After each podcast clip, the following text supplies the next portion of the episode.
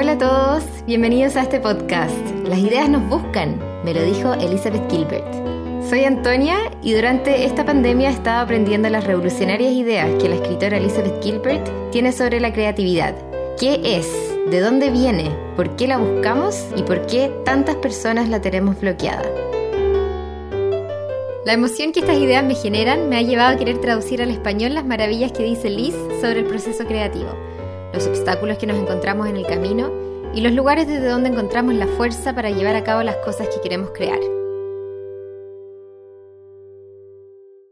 Hola, hola, bienvenidos todos de nuevo a un nuevo capítulo, el tercer capítulo de este podcast donde estamos hablando sobre la creatividad. Y hoy día vamos a hablar de un tema que, que a mí me interesa muchísimo, se ha convertido casi en mi tema favorito de conversación porque me he dado cuenta que es algo que nos toca a todos de manera casi universal, y, es el miedo. Ya en este capítulo vamos a ver el miedo, cómo el miedo está presente cada vez que vamos a tomar una iniciativa creativa y mm, qué es lo que nos ha dicho la cultura sobre cómo hay que trabajar el miedo y versus qué es lo que nos ofrece Liz eh, sobre cómo podemos trabajar con el miedo, ¿ya? Entonces, para partir, voy a hablar un poquito sobre esta noción del miedo que tenemos entregada por nuestra cultura y cómo la cultura nos dice que tenemos que trabajar o enfrentarnos al miedo, ¿ya? Entonces, yo creo que, nosotros vivimos en una cultura bastante brutal. Es una cultura que le demanda harto a su gente, le pone hartas exigencias, le, le hace a, los ciudadanos cumplir con, un montón de cosas, un montón de demandas. y también vivimos en una cultura que subestima el miedo, que trata de evitar el miedo o mejor, aún trata de conquistarlo. Es como, es como que el miedo fuera una guerra, como uno tiene que tener una guerra con su miedo, ¿ya? Y desde chicos, o sea, yo creo que mucha gente se puede sentir identificada con esto, que siempre nos enseñaron a que reconocer que uno tenía miedo era como reconocer que uno era un cobarde, ¿cachai? Que las cosas te daban miedo, entonces no erais valiente, entonces erais un débil. Así que el miedo hay que conquistarlo, hay que, no hay que hacerle un espacio en tu vida porque el miedo te va a impedir hacer las cosas que tú querías hacer. Entonces muchos de nosotros crecimos en esta cultura y en una familia que nos enseñaba que teníamos que odiar a nuestro miedo, tenemos que estar avergonzados del miedo y tenerle incluso miedo al miedo. El miedo es una cosa que por ningún motivo está permitido. Hay que eliminarlo de la vida y si es que no podía eliminarlo, entonces al menos tenía que tener la dignidad de esconderlo. Y lo que pasa con esto es que para muchos de nosotros esto se vuelve como un problema más, una demanda más, una exigencia más que nos pone la, sociedad o la cultura en la que vivimos, porque al final nos terminamos como maltratando a nosotros mismos, ¿cachai? Cuando tenemos miedo es como, puta, no, de nuevo tengo miedo, como no, estoy avergonzado, una emoción que me avergüenza, porque ¿por qué yo no la puedo conquistar? ¿Por qué todo el mundo parece que la puede conquistar y yo no? ¿Por qué no puedo ser más maduro, más valiente, más fuerte, más resiliente, incluso más trascendente? Entonces uno cree que las opciones son casi que como tener que eliminarlo de por, vida, o la otra opción es como volverte tan profundamente espiritual, tan inundado de eh, esperanza y de fe y de confianza que nunca vaya a terminar sintiendo el miedo de nuevo. Esas son como las dos opciones, pero ninguna de las dos acepta el miedo, ¿ya? Y yo creo que en este punto vale la pena destacar que el miedo como instinto o como emoción no sé si, no sé cuál de las dos es, en realidad puede que sea ambas, es algo que, que merece dar todo nuestro respeto y que no recibe suficiente respeto. Nosotros deberíamos estar más agradecidos de nuestro miedo, yo creo, porque el miedo es el motivo por el cual estamos acá ahora en este momento. El miedo es esa voz adentro de nosotros que, que nos ha cuidado la espalda muchas, muchas veces. Es eso que nos dice como, oye, cuidado, no te metas el auto con esta persona, no caminís por el callejón sola Em, de noche, no confía en esta persona, cuidado, pon, ojo en lo que estáis haciendo acá, cuidado con lo que te estáis metiendo. Entonces el mío siempre nos está cuidando y se toma su trabajo muy en serio y lo hace muy bien también, es muy prolífico en hacer su trabajo de, mantenerte en alerta y decirte, ojo, cuidado acá, ¿ya? El tema con el miedo, eso sí, es que no tiene como un volumen, no tiene un, dial, un botón de volumen que se pueda subir y bajar. Y su reacción siempre a cualquier cosa nueva va a ser siempre la misma. Siempre te va a gritar y te va a decir, no, no, no, no lo hagas, ¿ya? Y esto va a pasar cada vez que uno quiera intentar hacer algo nuevo, o ni siquiera intentarlo, pero en cuanto ya tengáis la idea, el miedo te va a responder y te va a decir, no, esta es una pésima idea, por favor no lo hagáis. Porque el gran opuesto del miedo es precisamente la creatividad. El miedo le tiene terror a la creatividad. ¿Por qué? Porque la creatividad siempre te va a requerir meterte en un espacio desconocido, ya sea tanto externo como físicamente o interno, así emocionalmente. Y, lo más probable de hecho es que sea las dos, que cada cosa siempre una cosa implique la otra. Entonces el miedo siempre ante una nueva inclinación como esta, esta invitación que uno está recibiendo, ¿cierto? De la creatividad o de la inspiración, de la curiosidad, em, la idea del miedo es que siempre te dice no porque al final está evitando que tú pases por un montón de sentimientos que pueden surgir si es que tú aceptas el camino creativo, que son cosas como la vergüenza, fallar, el rechazo o hasta peor muchas veces ser ignorado y cachado como cuando ni siquiera nos pescan. Entonces Liz ha hecho un trabajo excepcional en poder identificar y en nombrar los tipos de miedo que, que son tan comunes a la gente, ¿ya? Y la gente siempre, siempre le dicen como, eh, creo que ya lo dijimos esto, como te quiero confiar mi miedo más, más profundo, más secreto, eh, tengo miedo a tal cosa, ¿cachai? Y en verdad uno se empieza a dar cuenta que igual todos los miedos son lo mismo, y son estos miedos al rechazo, son el miedo a fallar, a, a hacer el loco, a estar humillado, a quedar en vergüenza, a que te vaya mal. De todas esas cosas es que el miedo finalmente te quiere proteger, ¿ya? Y entonces Liz hace una lista, y la voy a leer, de las cosas que, que nos dan miedo, ¿ya? Cuando queremos hacer algo creativo. Y que son los motivos por los que uno dice que no a la invitación también muchas veces, antes de siquiera empezar, ¿ya? Entonces, los miedos son que no tienes talento, que serás rechazado, criticado o peor, ignorado, que no hay un mercado para tu creatividad y por lo tanto no hay un punto en perseguirla. Tienes miedo que alguien más ya lo hizo mejor que tú, o que todo el mundo ya lo hizo mejor que tú. ¿Crees que alguien va a robar tus ideas? Entonces es mejor mantenerlas por siempre ocultas en la oscuridad. ¿Tienes miedo que no te van a tomar en serio? ¿Tienes miedo que tu trabajo no es política, emocional o artísticamente importante para cambiarle la vida a alguien? ¿Tienes miedo de que tus sueños son vergonzosos? ¿Tienes miedo de no tener una disciplina adecuada? ¿Tienes miedo de que no empezaste a hacer esto cuando tenías cinco años? Entonces, ¿cómo vas a aprender ahora? ¿Tienes miedo de que vas a quedar como un narcisista egoísta o un ridículo. ¿Crees que puedes molestar a alguien con lo que podrías llegar a revelar? ¿Tienes miedo de que te podrías molestar a ti mismo con lo que podrías revelar, liberando así tus demonios internos? ¿Tienes miedo de que tu mejor trabajo ya quedó tras tuyo? ¿Tienes miedo de que nunca tuviste un mejor trabajo para empezar? ¿Tienes miedo de que ya estás muy viejo? Tienes miedo de que serás un one hit wonder, tienes miedo de que serás un no hit wonder. La lista sigue y sigue. Miedo, miedo, miedo. Todo da tanto miedo. Es verdad, todo da miedo. Yo estoy de acuerdo con esto. A mí estas cosas me dan miedo, hacer este podcast me da miedo. Siempre que he intentado hacer algo nuevo, siempre me da miedo. Ves que voy a algún lugar, me muevo, tengo miedo.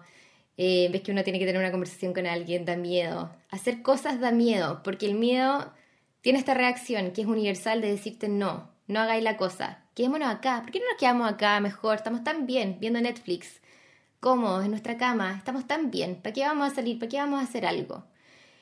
Y lo, lo peligroso de esto, yo creo, es que si es que uno empieza a escuchar mucho ese miedo, o no escucharlo, pero empezáis, porque no tiene nada malo escucharlo, yo creo, pero si es que empezáis a, dejar que tus decisiones sean tomadas por el miedo en vez de por la creatividad, lo que va a pasar es que vaya a empezar a evitar tomar cualquier riesgo, vaya a empezar a quedarte más chico, como que tu vida se va a empezar a achicar y va a ser mucho más aburrida finalmente de lo que puede llegar a ser.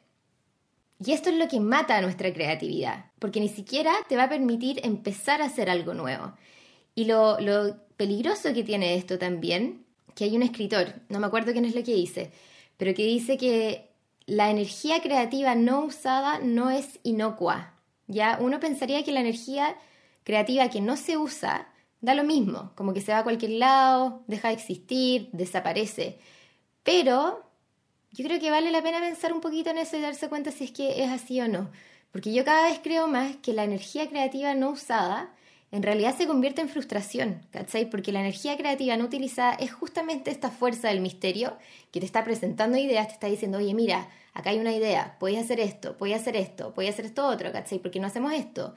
Y tú, si constantemente le estáis diciendo que no a esa invitación, esa energía va a quedar triste, va a quedar como que no la pescaron, la están rechazando, la están ignorando y va a quedar ahí acumulada y te va a seguir hinchando. Y esta vez te va a, te va a empezar a hinchar como algo más penca, como algo, una sensación un poco más, más difícil de manejar. Y de ahí igual a la depresión yo creo que no hay un salto tan grande necesariamente. Entonces por eso que también vale la pena pensar eh, en responder a estos llamados, ¿cachai? Porque son como la energía vital al final que te están diciendo, oye, estamos acá, estamos vivos, ¿por qué no hacemos algo? Así que, ¿cómo trabajamos con el miedo? Pues ya, ya, que, ya que nos damos cuenta que es, que es inminente, o sea, Liz dice, el miedo siempre va a estar ahí. Lo mejor es tratar de trabajar con él, porque no se va a ir a ningún lado. Mientras estemos vivos, probablemente va a estar presente, es parte de nosotros como somos, de lo que somos como seres humanos. Y claro, la cultura nos dice como, no, tenéis que eliminarlo, tenéis que ir a batalla con tu miedo, tenéis que conquistarlo, o si no te va a arruinar él a ti. Em, pero ¿qué pasa si es que hay otra opción? ¿Qué pasa si es que hay otra alternativa? Y esta alternativa que va sugiriendo Liz tiene que ver con poder identificar el miedo, ¿ya? Y esto, ojalá fuera tan fácil como suena. Ay, sí, poder identificar el miedo. Uno pensaría que el miedo es como, claro, esta voz fuerte, ¿cierto? Que que viene y que te grita y que te pone como un, tono de alarma y a, veces es así, ya como estos casos que decimos, oye, ten cuidado, no te metas ahí el auto con esa persona. Pero cuando se viene la creatividad, yo creo que el miedo ya es tan parte de nosotros, es una voz tan típica, a la que ya estamos tan acostumbrados que nos cuesta identificar que esa es la voz del miedo y, y la hacemos pasar como si fuera una voz de nosotros mismos, ¿cachai? Entonces el trabajo empieza a ser lograr identificar esta voz del miedo. ¿Cuándo es que se te aparece? ¿Qué es lo que te dice? Y a todo el mundo se, le va a presentar de una manera distinta, porque además el miedo yo creo que es como medio vivo y ha logrado em, convertirse en, una, en un ser o en una voz bien elusiva, ¿cachai? Esto mismo, como que ya ha desaparecido, le nos cuesta identificar cuál es el miedo, porque ya se ha logrado camuflar entre todas las voces que, que nos hablan a nosotros, que vienen de nosotros mismos, em, ya ha sido, ya pasa casi como desapercibido, entonces se vuelve súper difícil lograr identificarlo.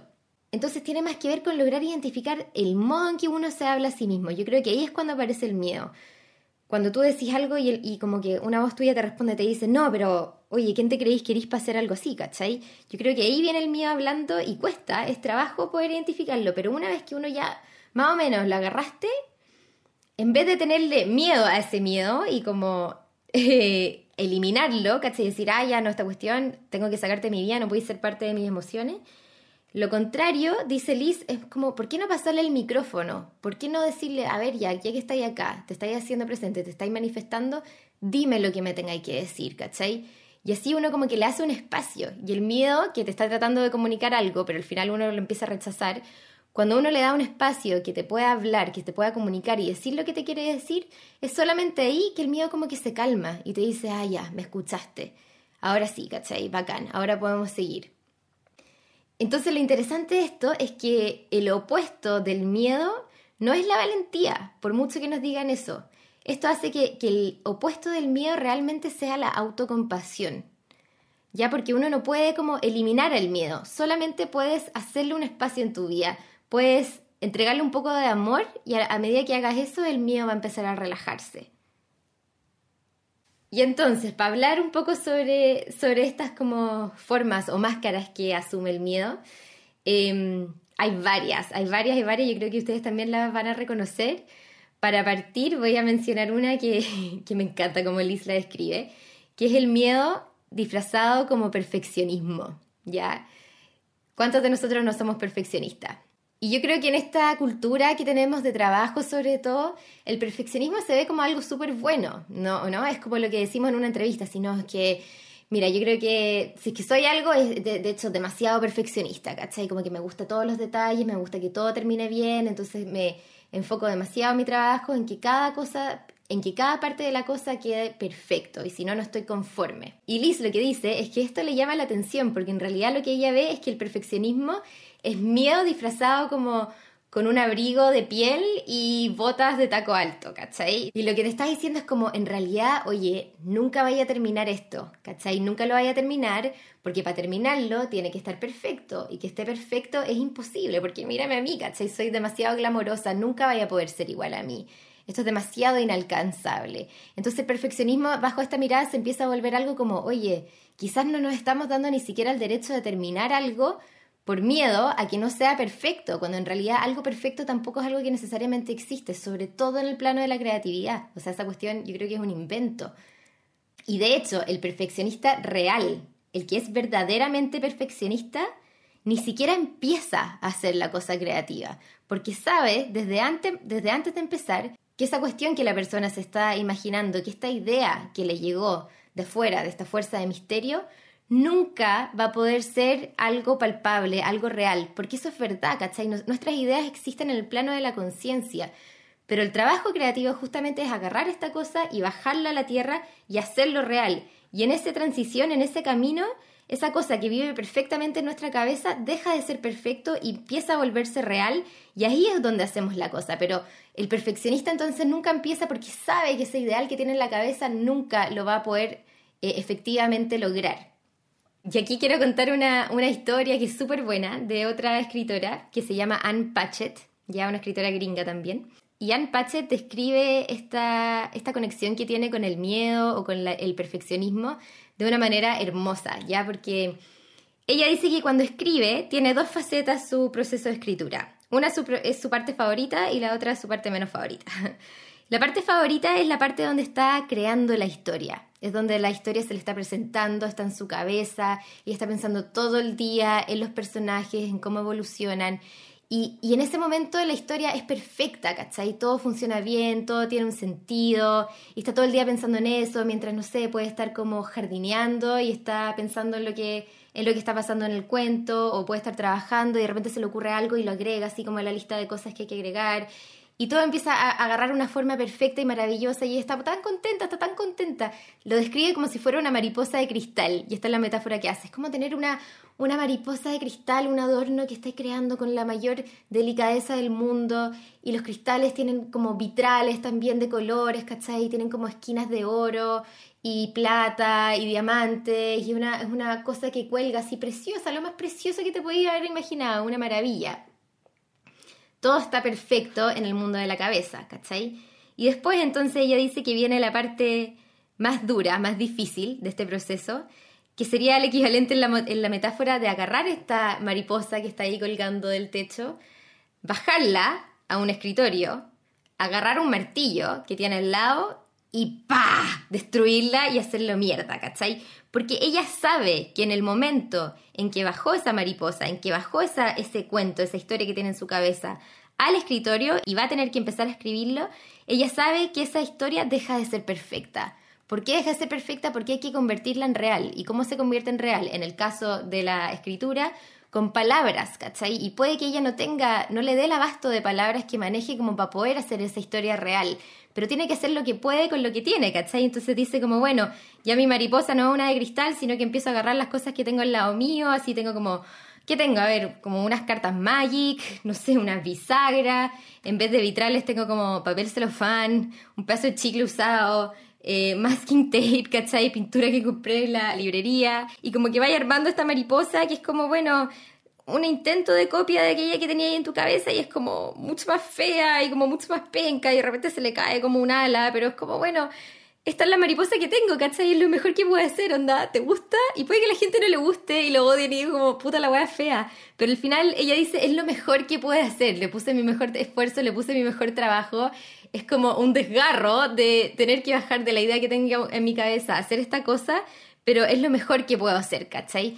Yo creo que eso pasa siempre, siempre que hacemos algo creativo, ves que hacemos algo que está en nuestra cabeza y lo bajamos, tenemos que hacer ese trabajo y tal vez ahí también viene como el trabajo espiritual, de dejar ir y de reconocer que uno está presente con esta cosa que puede hacer, ¿cachai? A mí me pasa harto trabajando, yo trabajo como editora de documentales, he estado trabajando en eso hace un par de años.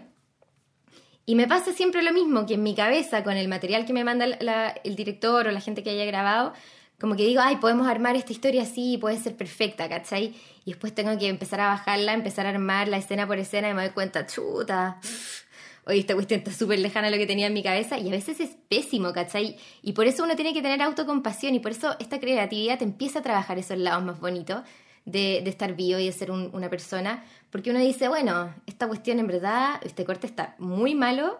Eh, yo pensé ayer que era increíble, ahora lo miro de nuevo y digo, chuta, la cuestión mala, pero bueno, es lo que tenemos, trabajemos, autocompasión es lo que podemos hacer, vamos avanzando con lo que se tiene. Así que este es como el miedo disfrazado de perfeccionismo. Puedo hablar mucho de esto, como ya se han dado cuenta, que me gusta demasiado, creo que es muy interesante. Pero veamos otras formas en las que se presenta el miedo, ¿cachai? El miedo puede venir también como flojera, ¿ya? Y ese es uno del cual yo he caído víctima muchas veces. La flojera. En realidad hay que, hay que reconocerlo. Uno no es que sea flojo, es que al final uno está dejando que el miedo tome la decisión. Y la flojera es como que tiene otro disfraz, yo encuentro es como un disfraz así como medio cool. Yo lo veo como si fuera el, el tipo, el dude de The Big Lebowski. Para mí la, la, flojera es como ese tipo. Em, así como un buen relajado que anda por la vida tranqui, que dice como no, pero pico, si para qué vamos a hacer algo, si en realidad todo está bien como está. Como medio zen, así budista, como no, todo está bien, si en realidad no vale la pena hacer nada, si todo, que, todo que todo fluye y nada influye, esa típica cuestiones así. Y, y que te hacen, al final lo que te hace hacer eso es que te quedes echado en la cama mucho rato mirando el techo y uno dice como, no, si estoy todo bien, así todo bien, bacán acá mirando el techo.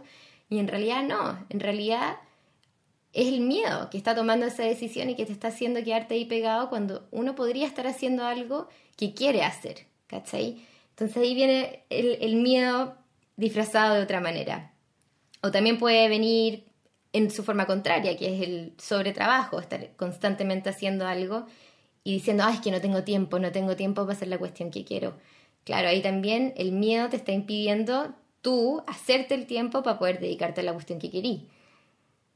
Puede venir también con la típica, el abuso de ciertas sustancias, el alcohol, qué sé yo, las fiestas, las drogas, las adicciones, adicciones, por ejemplo, a, enamorarse, esa es otra buena también. Estar siempre obsesionado con alguien, poner tu atención siempre como en quién te está enganchando.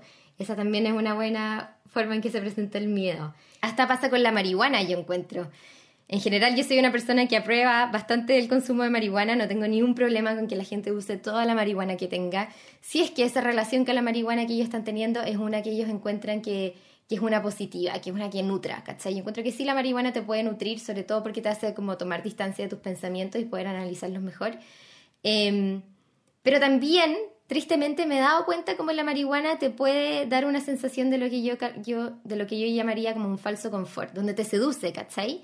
Si al final igual es una droga que te está seduciendo, que te está diciendo como, oye, mientras tú me uses, todo está bien, ¿cachai? O sea, yo te quiero, te quiero como eres, no tienes que hacer nada, no tienes que hacer absolutamente nada, te puedes quedar acá, en tu cama o en el sillón o echado en el pasto, en el suelo, donde queráis y yo te voy a querer y vamos a estar bien y vamos, vamos a estar juntos los dos, ¿cachai? En esta relación como de amor, es como un amor medio maternal hasta encuentro.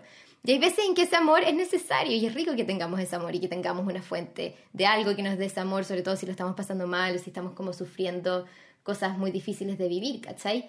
Pero también es lo mismo que la flojera, hay como un punto, hay un punto yo creo, donde ya esto pasa a ser demasiado y em, empieza a ser como invasivo y te empieza a hacer pensar, ah, bueno, en realidad, pero, pero tal vez no vale la pena hacer esa cosa que quiero hacer, si para qué lo voy a hacer si estoy tan bien acá, ¿cachai? Entonces tiene que ver con poder identificar qué es lo que nos está hablando, cuál es esa voz que nos está hablando y qué es lo que nos está diciendo.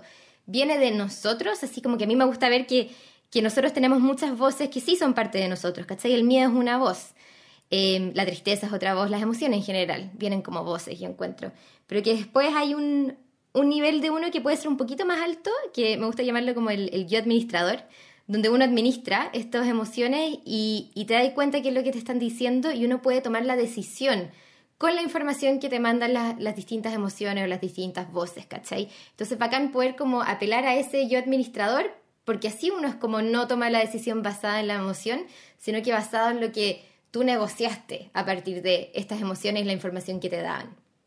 Y ya entonces para ir cerrando, quiero contar una historia personal de algo que me, me pasó a mí con el miedo, porque, bueno, como dije, iba a ir contando también anécdotas mías, ejemplos míos, porque yo he estado tratando de, yo como desde, a ver, estamos a junio, llevo como un año ya tratando, como procesando todo esto que dice Liz y tratando de ver cómo lo puedo aplicar en mi vida.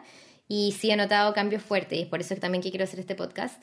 Em, y una de las conversaciones como más revelatorias que tuve con mi miedo pasó hace algunos meses, fue como en diciembre, donde era un día a la noche, ¿cachai? Ya había pasado el día y me iba a acostar.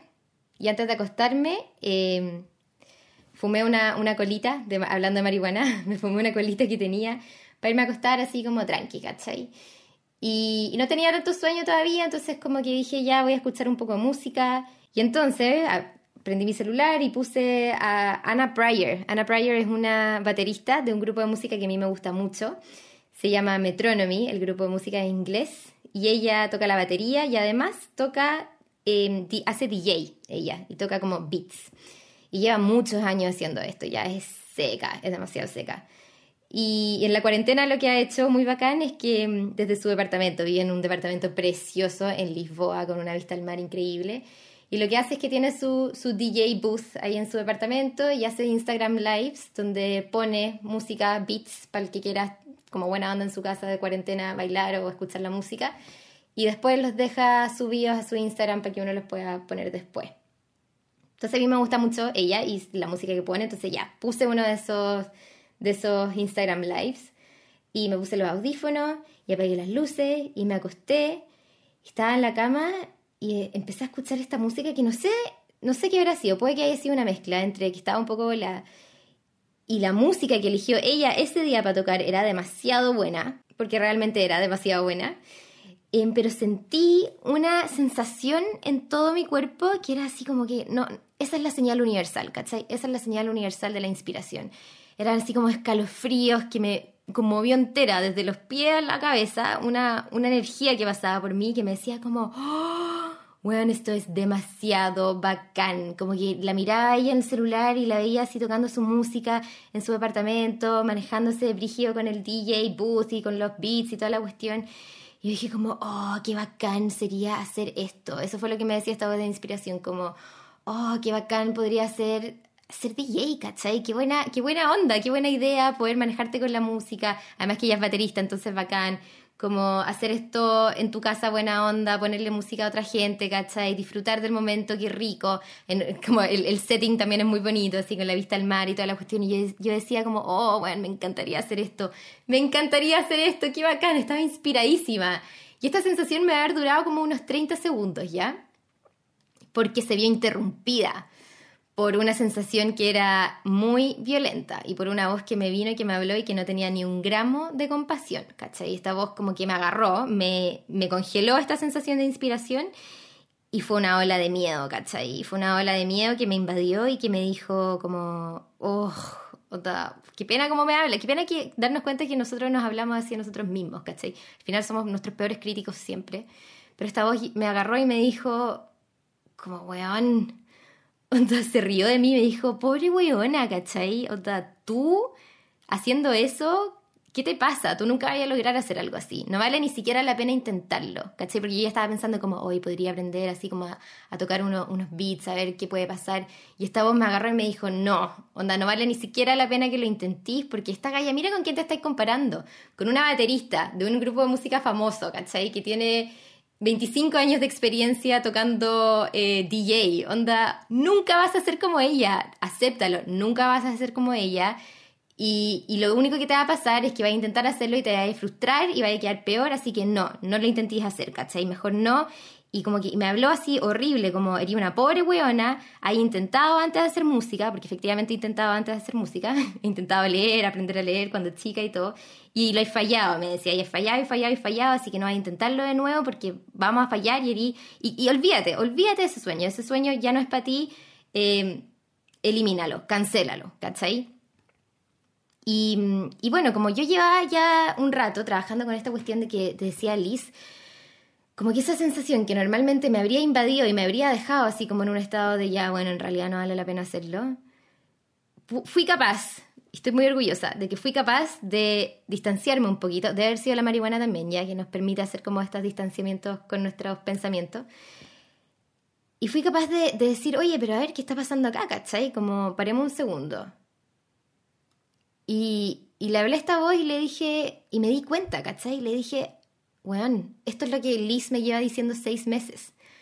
Esta es la voz de mi miedo, ¿cachai? Tú eres mi miedo, le dije. Te identifiqué, como que no lo había identificado nunca antes, ¿cachai? Le dije, te agarré. Tú eres la voz que me dice que no puedo hacer estas cosas que la inspiración me dice que sí puedo hacer, ¿cachai?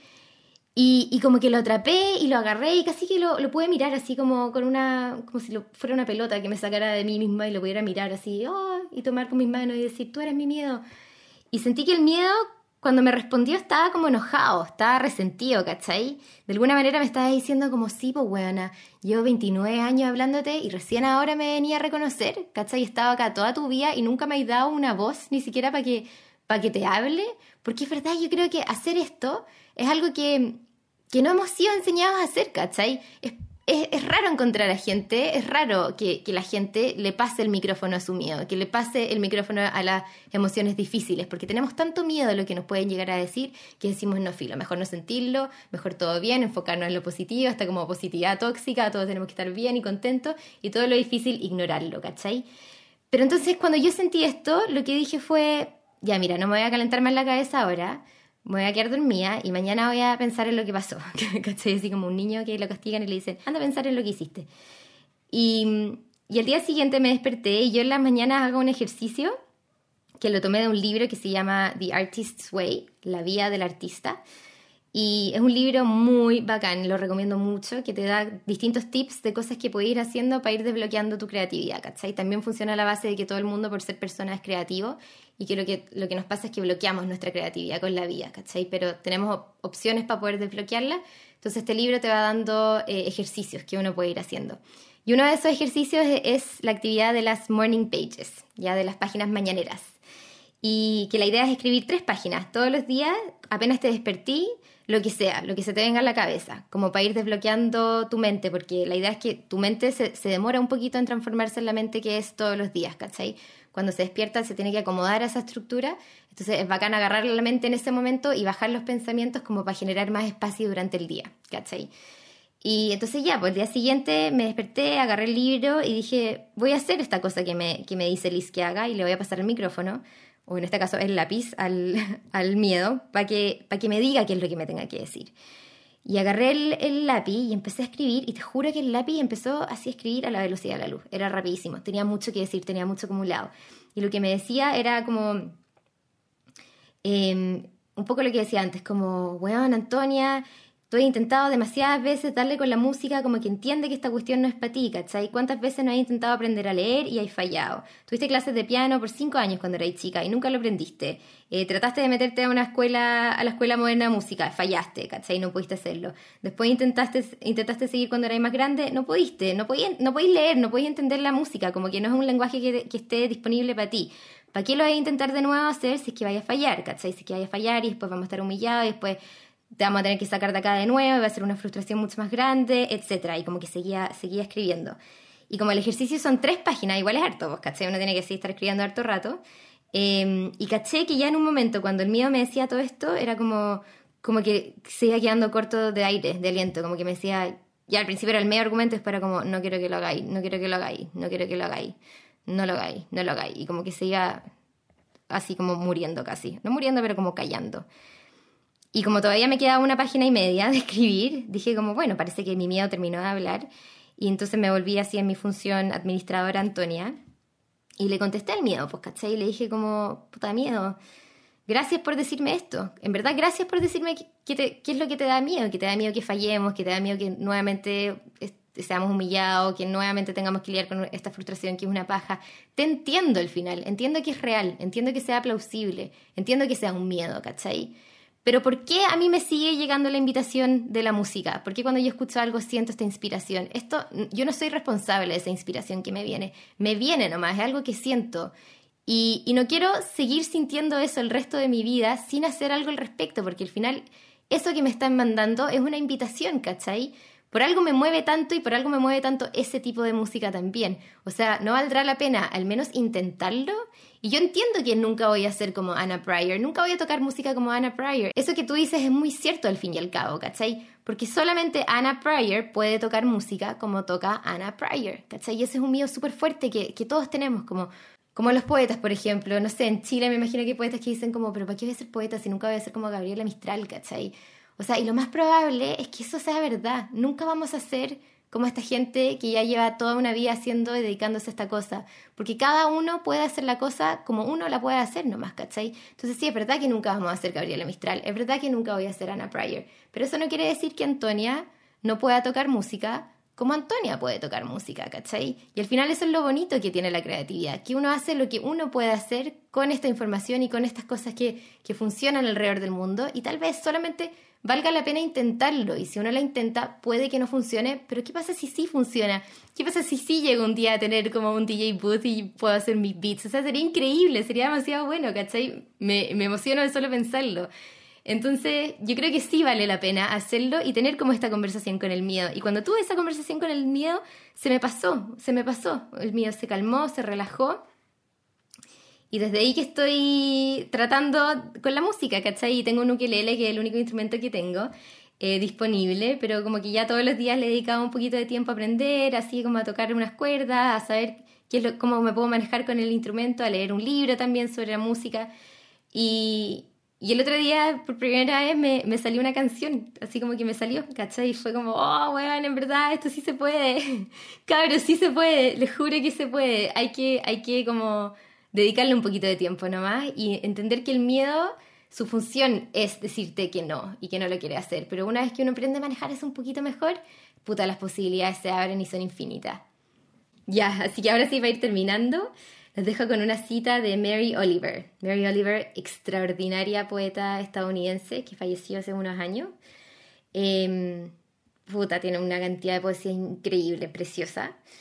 Y esto en realidad que no es un poema, pero es una frase que ella dice. Dice, las personas más arrepentidas de la tierra son aquellas personas que sintieron la llamada al trabajo creativo, que sintieron su propio poder creativo inquieto y rebelde y no le dieron ni poder ni tiempo. Yo creo que vale la pena pensar en esa cita porque al final lo que hablábamos, que la energía creativa no utilizada no es inocua. Lo que ella está diciendo acá es que esa gente es la que se vuelve la más arrepentida. No sé, puede que haya gente que diga que valga la pena vivir arrepentido, yo no soy una de esas personas, no creo eso. Eh, yo creo que vale más la pena explorar.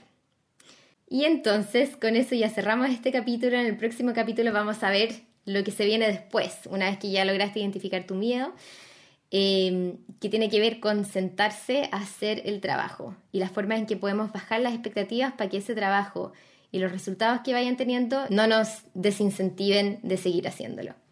Así que muchas gracias, los espero entonces hasta el próximo capítulo.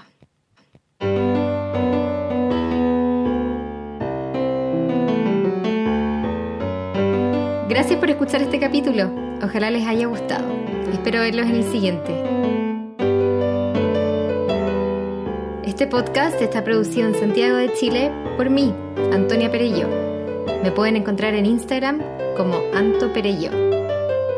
La canción que escuchan se llama Do Your Thing de Moondog y es interpretada desde Canadá por Ana Milena Barona, mi profe de piano de cuando era chica.